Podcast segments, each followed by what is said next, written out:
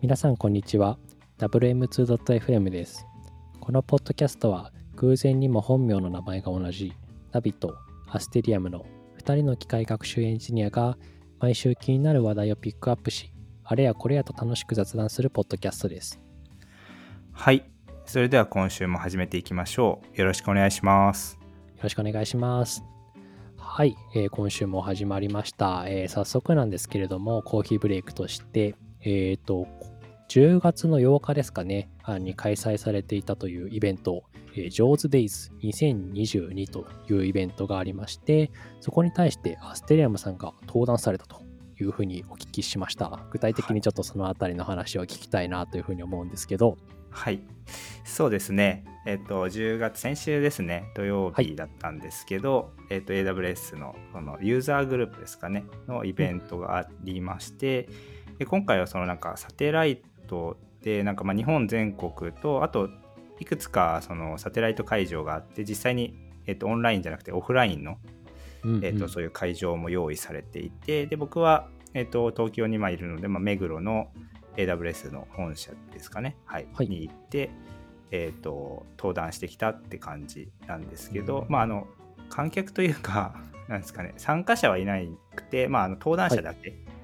とか、まあ、あの関係者だけが、えー、とさあのイベント会場に来れるみたいな、はい、形式目黒はそうだったんですけどでそこで、はい、あの登壇してで、まあ、あの聞いてくれてる人は関係者の人が数十人ぐらいいたのかな十数人ぐらいいて、はい、っていうところで、えー、とお話をしてきたっていう感じです。なるほど。いや、すごいですね。へえ。これって結構参加者とかいっぱいいたんですかね、ジョーズデイズ。そうですね、なんかあのイベント自体は、えっと、一般の人はあのオンラインで見る感じなんですけど、うんうんその登録がまあ無料だったんですけど、2000人ぐらいは、はいいたらしいですね。すごい。はい。で、なんなか。聞いて、実際多分、まあ、その中で聞いてるのは多分、まあ、1割ぐらいなのかな。一応、まあ、ちょっと正確な数字は僕も全然分かってないですけど、はい。まあでも数百人ぐらいはあの、うんうん。見てたみたいですねあ、オンラインなるほど。いや、すごいですね。なるほど。うーん。なんか、確かになんか、結構最近、どちら、あの、サテライトというか、オンラインとオフライン混合でやるようなイベントが、なんか増えてるのかなっていうふうに思ってるんですけど、まあ、実際にその、登壇してみて、なんか、こういったところなんかちょっと変わってるなとか、はいはいああちょっと大変だったなみたいななんかそういうのってあったりしました？そうですね、まあ、やっぱオンライン、まあ、ここ数年オンラインのイベントがほぼほぼだったと思うんですけど、はい、まあ聞いてる分には多分オンラインででもいいのかなって思うんですけどなんか発表する立ち位置だとこうやっぱオンラインってなんかその回線の問題とかなんかまあうん。音声とか、まあいろいろそういうちょっと気にしないといけないポイントがあると思うんですよね。確かに。ただそこら辺がなんかオフラインに行くと、まあ、今回はそのオフラインに行って、まあ、僕はオフラインなんですけど向こうでこうなんかうん。うんオンライン用のセッティングはもちろんしてくれてるんですけど、はい。でもまあそこら辺のなんですかねかあの環境みたいなのはすごい良かったですしやっぱりなんかなるほど、こう目の前にこう人がいる環境でこう 話すんでうんうんうん。なんかそこら辺はこうないい緊張感もありつつやっぱりなんかこう登壇してるなっていう感覚ははい。やっぱオンあとオフラインの方があるかなって思いますね。ああそれ大きいですね。確かに。やっぱ人がいないとなんか発表しするにしてもなんかちょっと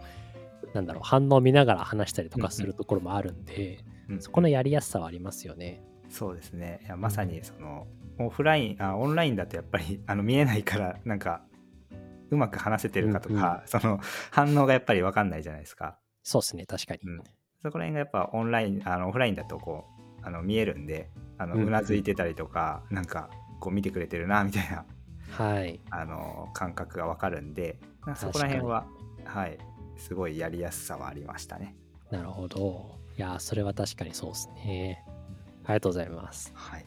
はい。なんか、あの、な漢字の内容を全然話してなかったんですけど、はい。アステレアムさんの発表の内容のところについては、はい。多分サイトとかで公開されていただいてるんですかね。そうですよ。ね。ははいい。まあ、ちらっとその検索の、うんうんはい、検索システムを新しく作ったみたいな話を、はい、したところ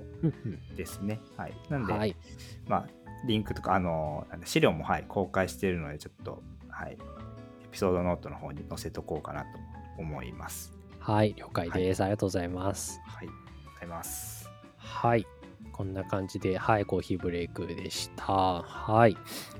では、今回本編に行きたいと思いますけれども、えー、と今回は、えー、と生産性の指標の計測というところで、まあ、エンジニアリングの、えー、となりわいとしてる方々とかは結構直面すると思うんですけど、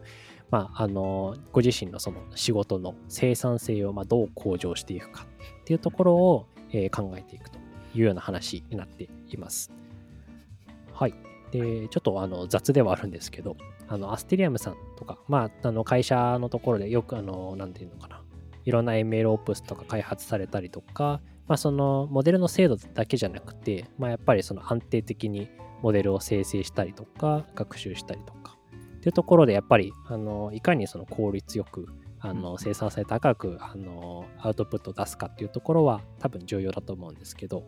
なんかそういった観点で取り組みみたいなのってされてたりとかしますか？そうですね。生産性の向上みたいな文脈ではがっつりは多分なんか、まあ、チームだったりそういうレベルでは動けてはないのかなというのはありつつもそうですね。まあやっぱり、なんですかね。生産性を上げるっていうと、まあ、個人的なところで言うと、まあ、なんかどういうこう、まあ、皆さんもよくやるとは思うんですけど、まあ、このじゃあ実験やるってなった時になんかどういう手順でやるかとか、まあ、別に実験とあーに限らない部分であると思うんですけど、はい。まあ、じゃあこういう改善とかなんかこういう施策をやろうってなった時にまず、えー、と例えばデザインドックを書くとか、まあ、どういう手順でこの、えー、と進めるかみたいなところをこう、まあ、一応バーッと書き出して、はいでそれに沿ってある程度進めていくみたいな感じの ことはやってたりしますね。でまあなんかそういうのをか書いているとまあ考えがまとまる部分もありますし逆になんか書かないとこう行き当たりばったりみたいな感じになって、うん。あの次何しよっかっていうのをつどつどこう考えていくみたいな感じになって確かに確かに。っていうのがあるんでなんかそういうフレームワークとか特に使ってはないんですけどあの、まあ、そういう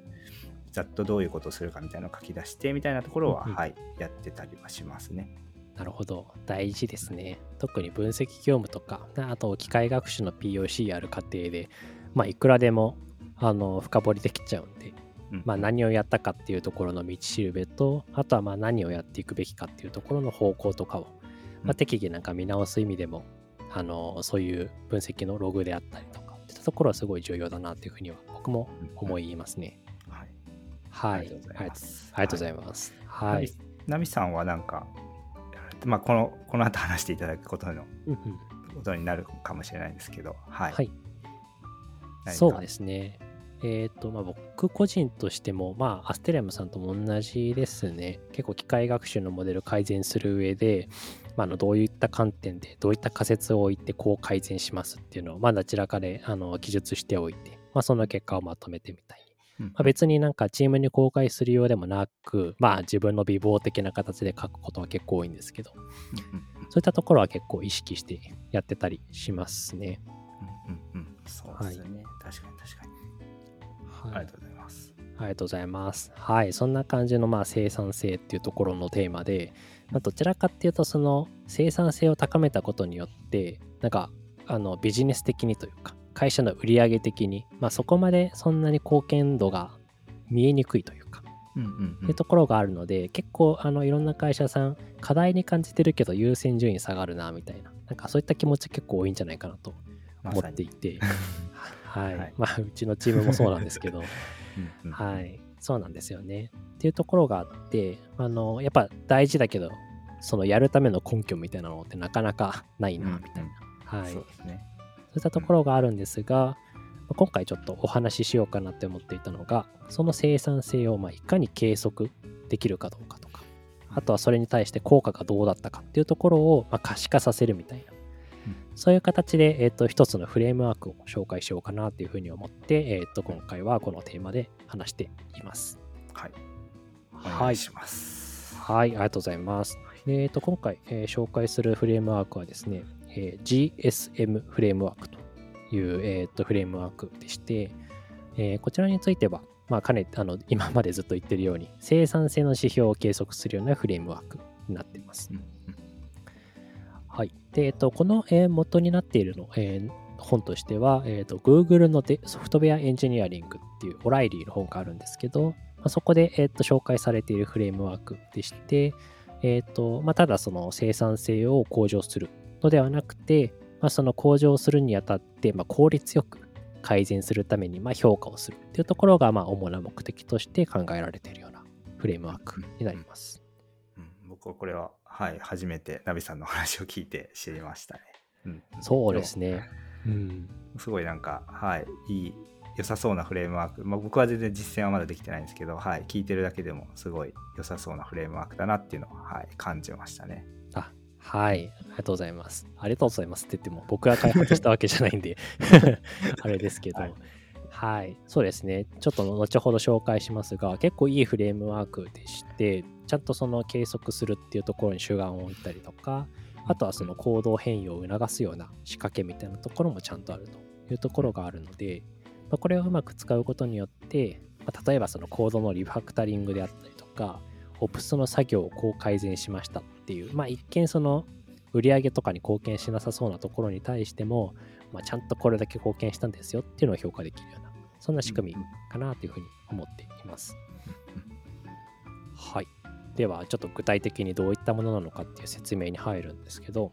はいえー、GSM フレームワーク。えっ、ー、と、それぞれ、えっ、ー、と、アルファベット3文字ですね。G と S と M というふうに書いてあるので、まあ、それぞれの内容が何かしらの頭文字になるっていうところは多分想像つくかなと思っています。はい。で、それぞれその内容が、えー、ゴール、シグナル、メトリックっていう、まあ、3つの指標があって、まあ、これをベースに、えーと、生産性向上を評価するっていうものになっております。で、ざっとその説明しちゃうと、まずゴールですね。これは、えーと望ましい最終結果を表すものになっています。まあ、目指すべき姿みたいな感じですかね。でこれについては、えーとまあ、その通りではあるものの重要なこととしては、えー、特定の方法を参照してはいけない。まあ、つまり、How みたいなことを書かないですね。こうやりますとか、あのこういうふうに計測しますっていうのをゴールには書かないっていうところが重要です。で、まあなんか最終結果なんで、こういうあるべき姿っていうところをまあイメージするのが分かりやすいんですけど、まあ、この Google のソフトウェアエンジニアリングっていう本の中で言うと、えっ、と、5つの構成要素をベースに考えることを、まあ、お勧めされています。で、その構成要素というと、えー、クオリティ、コードの品質、あとはエンジニアの注意ですね。まあ、注意というのは、まあ、集中状態に入れるかどうかっていうところですね。まあ、ゾーンに入れるかどうかみたいな、そんなニュアンスに近いです。あとは、えっ、ー、と、知的複雑性というところで、まあ、そのタスクを何かしらやるにあたって、まあ、あの複雑性が高いかどうかっていうところが観点として挙げられています。まあなんかあの無駄に複雑にこういう風な作業をしなきゃいけないとか、なんか手作業が多いとか、なんかそういったところとかが、あのまあ、一つの pain になってくるというところは、えー、っとあると思うんですけど、まあ、そういったところがどうかというところですね。あとは、えー、テンポと速度って書いてあるんですけど、これも分かりやすいですね。どれだけ、えー、と素早くタスクが達成できるかどうかっていうところが観点としてあります。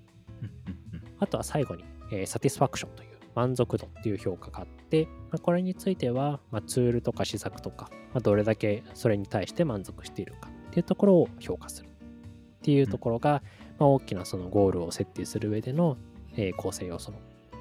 内容というふうに書かれているって感じですね。なるほど。これは、はい、なんかゴールはまあちょっと抽象的に書いて書いてでまあこの5つの観点でそれぞれ設定していくっていう流れですかね。そうですねおっしゃる通りですね。うん、はい。本当に目指すべき姿っていう感じなので、うん、あのまあ本当に抽象的ですね。うんうん、はい。なんかこのエンジニアリングの生産性っていうトピックに対して、まあ、この5つの観点で見ていくと良いよっていうようなところなんですかね。おっしゃる通りです。はい、はい。なるほど。はい。ありがとうございます。はい。ありがとうございます。はい。で、続いてシグナルですね。このシグナルっていうのは、えっ、と、ゴールで掲げた最終的な結果に対して、ちゃんと達成できたかどうかっていうところを知るための方法になっています。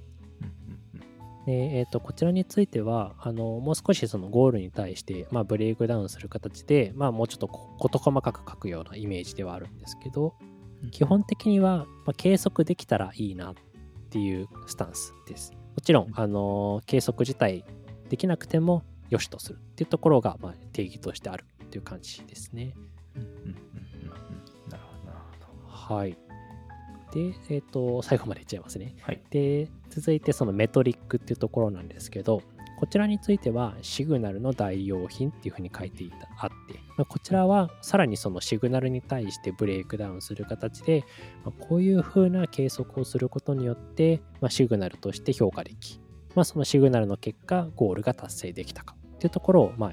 全体の流れとして書いてるというところでこのメトリックは、えー、とシグナルと異なって実際に計測できるものを置くと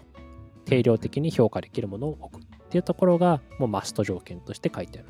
というそんな感じのイメージですね。なるほどなるほど。これはじゃあまあシグナルの代用品っていうことなんで、まあ、シグナルで立てたもの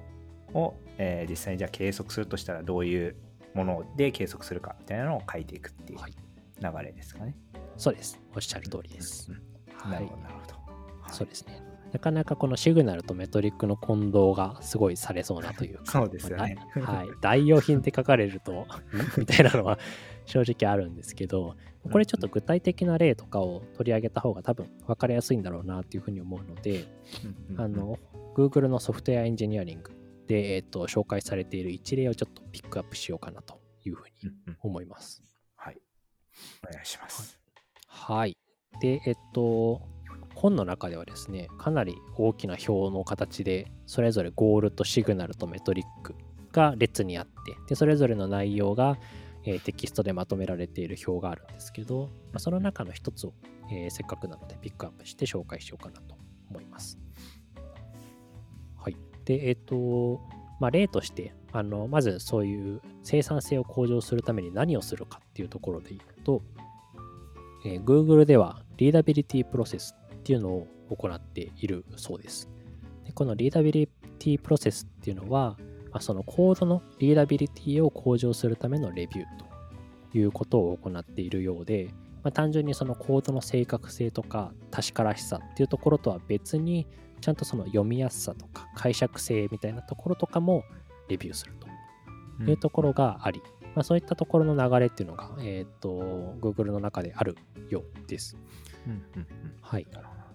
で、これを行うことによって、えー、生産性がどう向上したかっていう観点で、えー、とまとめられている内容が例としてあるという感じですね。はい。で、早速ちょっとその例とかを紹介していくんですけど、じゃあまずゴールとして何を置こうかというところで、先ほど、えー、と5つの構成要素、えー、挙げてたと思うんですけど、その中でも、えー、コードの品質っ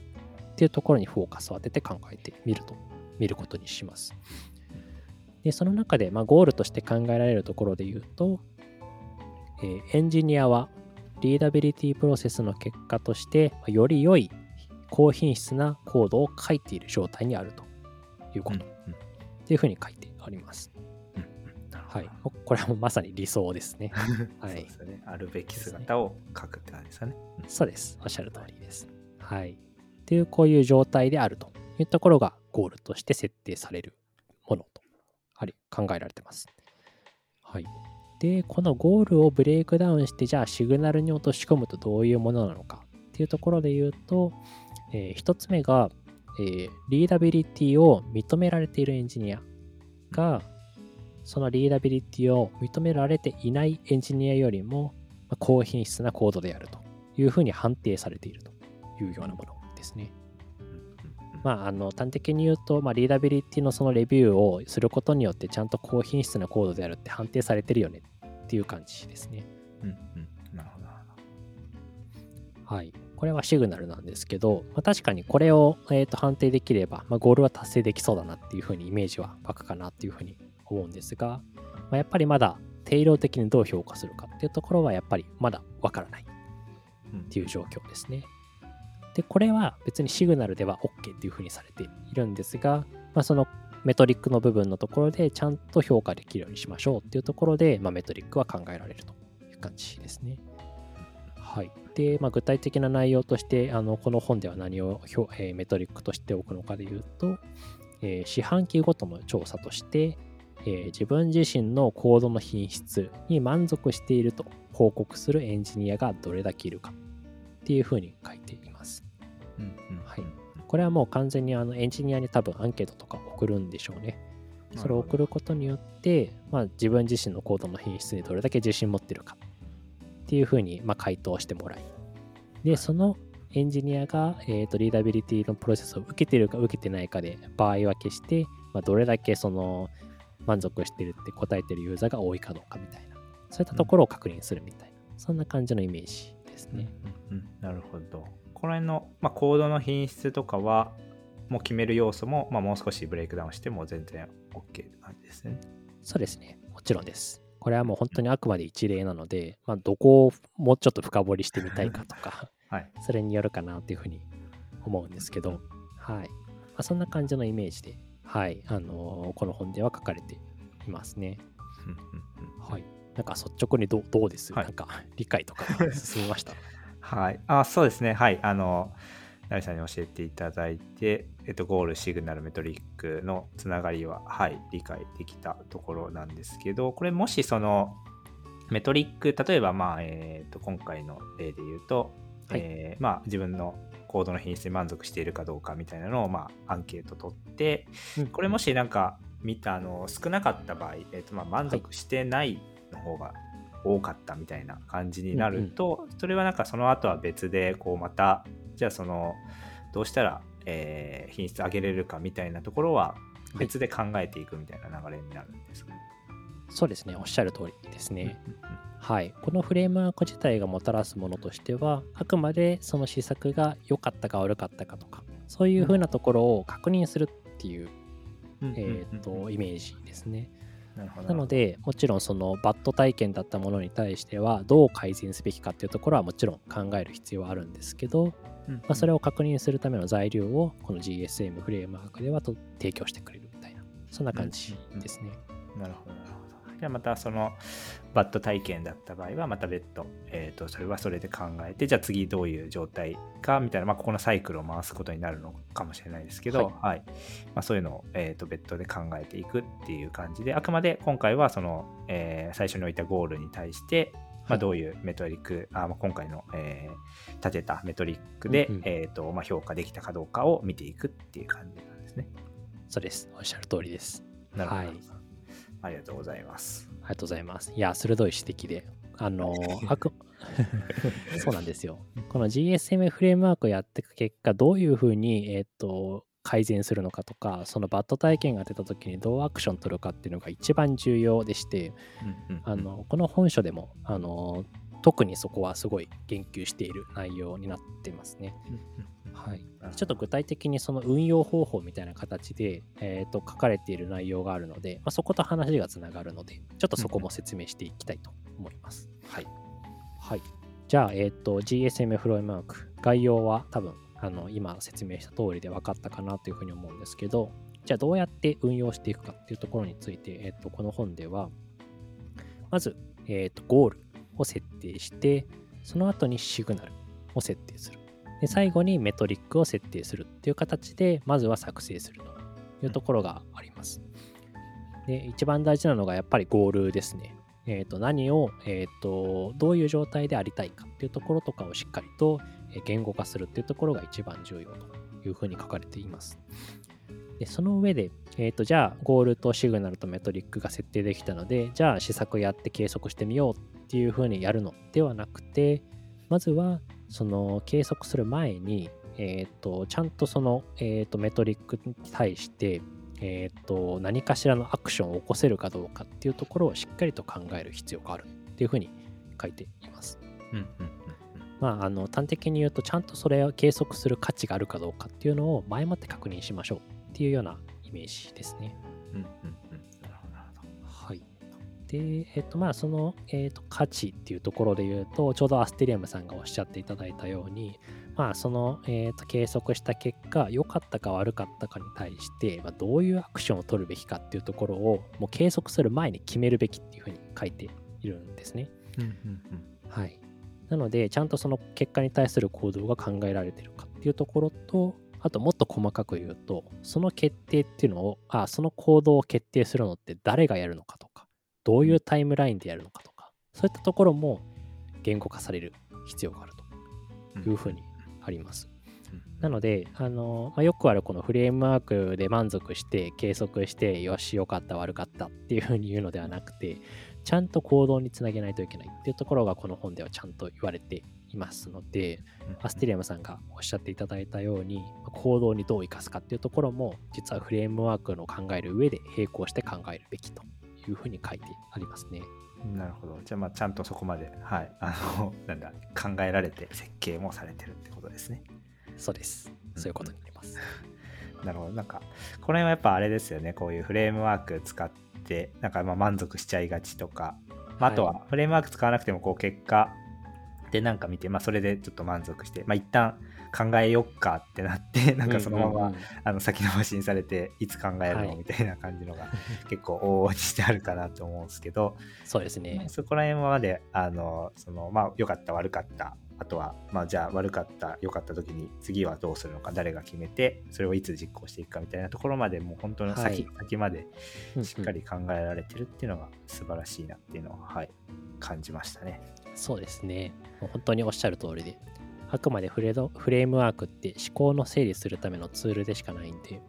やっぱり計測した後の話っていうのもやっぱちゃんと考えないといけないっていうのは、まあ、本当に至極まっとうな意見だし、ちょっと耳が痛いなっていう気持ちにも なってはいるんですけど、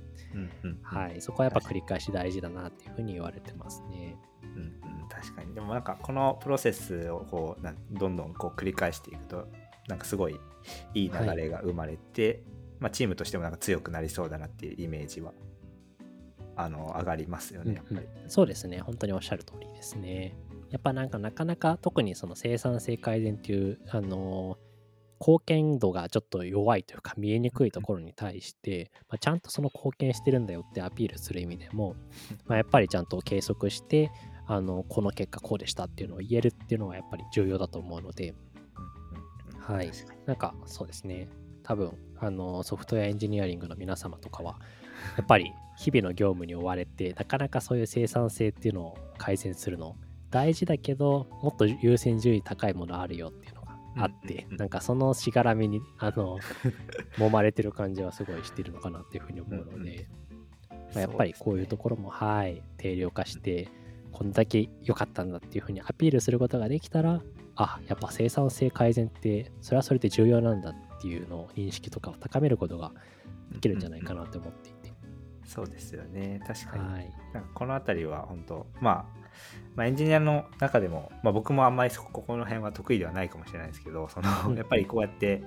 なんですかね改善をしてやっぱり定量的に見せてでなんかこう、まあ、周りの人だったりなんか上の人とかに対してこう、はいうんうん、アピールするとか、まあ、報告するっていうのがやっぱ大事な要素だと思うんでそうですね。そこら辺をこういうフレームワークにのっとってやれるっていうのもなんか一つのメリットとしてあるのかなって感じましたね。はい。おっしゃる通りですね。やっぱりエンジニアやっぱなんか改善まあ実際はやっぱ改善の中身が興味あると思うんですね。エンジニアとしては、うんうんうん、そうですねそうですね。なんでなんかそこにこう集中しがちというかなんかうまくいった、うん、自分の中ではこううまくいったっていうのをあの判定できてるけど周りの人にその、うまく認められないとか、うんうん、なんかそういうもったいない状態になりうるところだと思うんでなんかこういうふうに、まあ、整理しておくと、まあ、もう上の人もこう納得せざるを得ないじゃないですけども、うんうん、数字として出てるんで、うん、これは理解してもらいやすいなっていうのはすごい思いますね。そうですね。いや、本当に。なんかまあ、あの、こう説明している中で、自分もまだちゃんと GSM フレームワークを使って、あの、やってるわけではないので、うんうん、はい、改めてそうですね、なんかこういうのをチームで活かせるような動きとかが、はい、できたらいいなっていうふうに思ってたりはしますね。うん、なるほど。はい。ありがとうございます。確かに、まあ、この辺りの、まあなんか、自分たちのチームで始めて、より周りのチームだったりとか、はい、まあもう少し広がっていくと、すごいいい取り組みですよね、この辺りは。そうですね。はい。うんうんうん、確かに。いや、すごい参考になる。僕は全然この辺りは知らなかったんで、はい、すごい勉強になるし、いいフレームワークを教えてもらったなっていうはい感じです。はい、ありがとうございます。はい、僕もこの本読む前は知らなかったんで、うん、こういうところはやっぱりそうですね、なんかちゃんとあのフォローし、キャッチアップしていきたいなっていう気持ちは確かにありますね。世の中にはいいものは結構あるんだっていうのを改めて確認したっていう感じ。うん、そうっすよね。なんかやっぱはい Google とかこういうのをなんか整理するのうまいなっていつも 思いますね。そうですね、うまいですね。なんか大体いろんなこうソフトウェアあのエンジニアリング関係やっぱ Google が、世界でもかなり最先端だと思うんで、うんうん。うんなんかいろんそういうところでやっぱこう生まれてきてるのははいやっぱすごいあるなって思いますね。いいの思いがやっぱますね、思います。はい、そうですね。そういう意味でも、あのこのあのフレームワーク紹介していたあの Google のソフトソフトウェアエンジニアリングっていう本はやっぱりおすすめですね。こういうフレームワークとか、あとは考え方みたいなところも体系的にまとめられているので、うんうんうんはい。600ページを超えるすごい大きな本ではあるんですけど、はい。読む価値はあるかなっていうふうに思ってます。うんうんうん、確かに。なんかこれ以外にもいろいろと書かれてるのもいっぱい。コード管理とか、まあ、そこら辺の話とかも載ってそうですもんね。確かに、そうです。はい。うんうん、すごい参考になりそうな本ですね。これは非常に。はい、はい、まあ有名なんで読んでる人も多いかもしれないですけど。はい。ね。改めて。はい、はい、改めて、はい。はい。ありがとうございます。はい。はい。ではですね、はい。本日はですね、ナビさんの方から GSM フレームワークという、まあ、Google のソフトウェアエンジニアリングという書籍で、はい、紹介されてるものになるんですけど、まあ、エンジニアリングの生産性をこうどう評価していくかみたいなところをこうフレームワークに落とし込んだもので、なんか僕もはい、聞いてて、すごい参考になる部分多いって、なんかまず自分の中でもこういうのをちょっと始めてみようかなっていうのは、はい。まあ、いきなりちょっとチームに展開するのは多分理解とかも含めてあれなんで、ちょっとまずうん自分の中でなんかやってみて、はい。でよかったらこう、どんどん広げていきたいなっていう感覚になったので、はい。紹介していただいてありがとうございますというところです。、こちらこそ。はい、ありがとうございます。はい。なりさんもなんか感想とか最後あったりしますか？そうですね。なんか、あのこういったところを考えるっていうところは、結構目から鱗というか、確かにおっしゃる通りだなっていうところはある一方で、やっぱ、あのどう生かしていくかっていうのは、個人、チームのそれぞれの単位でやっぱ考える必要があるかなっていうふうに思うので、僕自身もこういうのを考える、考えていこうかなっていうふうに思う、思っていますね。はい。はい。ありがとうございます。はいはい。それでは、えー本日はこの辺りで、また次回皆様にお会いできればなと思います。ありがとうございました。ありがとうございました。